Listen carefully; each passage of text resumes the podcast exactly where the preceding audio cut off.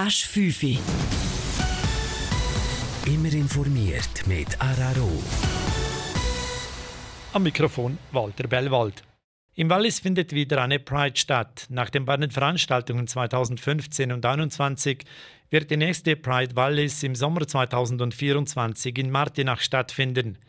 Mit der Veranstaltung wolle man einmal mehr zeigen, dass das Wallis ein Kanton der Offenheit, der Kultur und des Respekts vor dem anderen sei, sagte Cindy Chirou, Medienverantwortliche der Veranstaltung, gegenüber dem Nouvellist.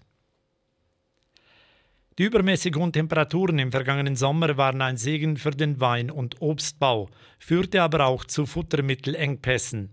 Das teilten die Verantwortlichen der Walliser Landwirtschaftskammer WLK heute an der Delegiertenversammlung in Conte mit. Während der Umsatz beim Weinbau den Zehnjahresdurchschnitt übertraf, ging die Milchproduktion um 10 Prozent zurück. Trotz der Wetterkapriolen könne man aber ein gutes wirtschaftliches Ergebnis aufweisen, sagte WLK-Direktor Pierre-Yves Völle. Wegen des Fußballmuseums in der Stadt Zürich soll das Verfahren gegen den früheren FIFA-Chef Sepp Blatter ohne Anklage eingestellt werden. Dieser zeigte sich in einer ersten Stellungnahme erfreut, aber nicht überrascht. In einer schriftlichen Stellungnahme teilte Blatter mit, es sei kein anderes Urteil zu erwarten gewesen.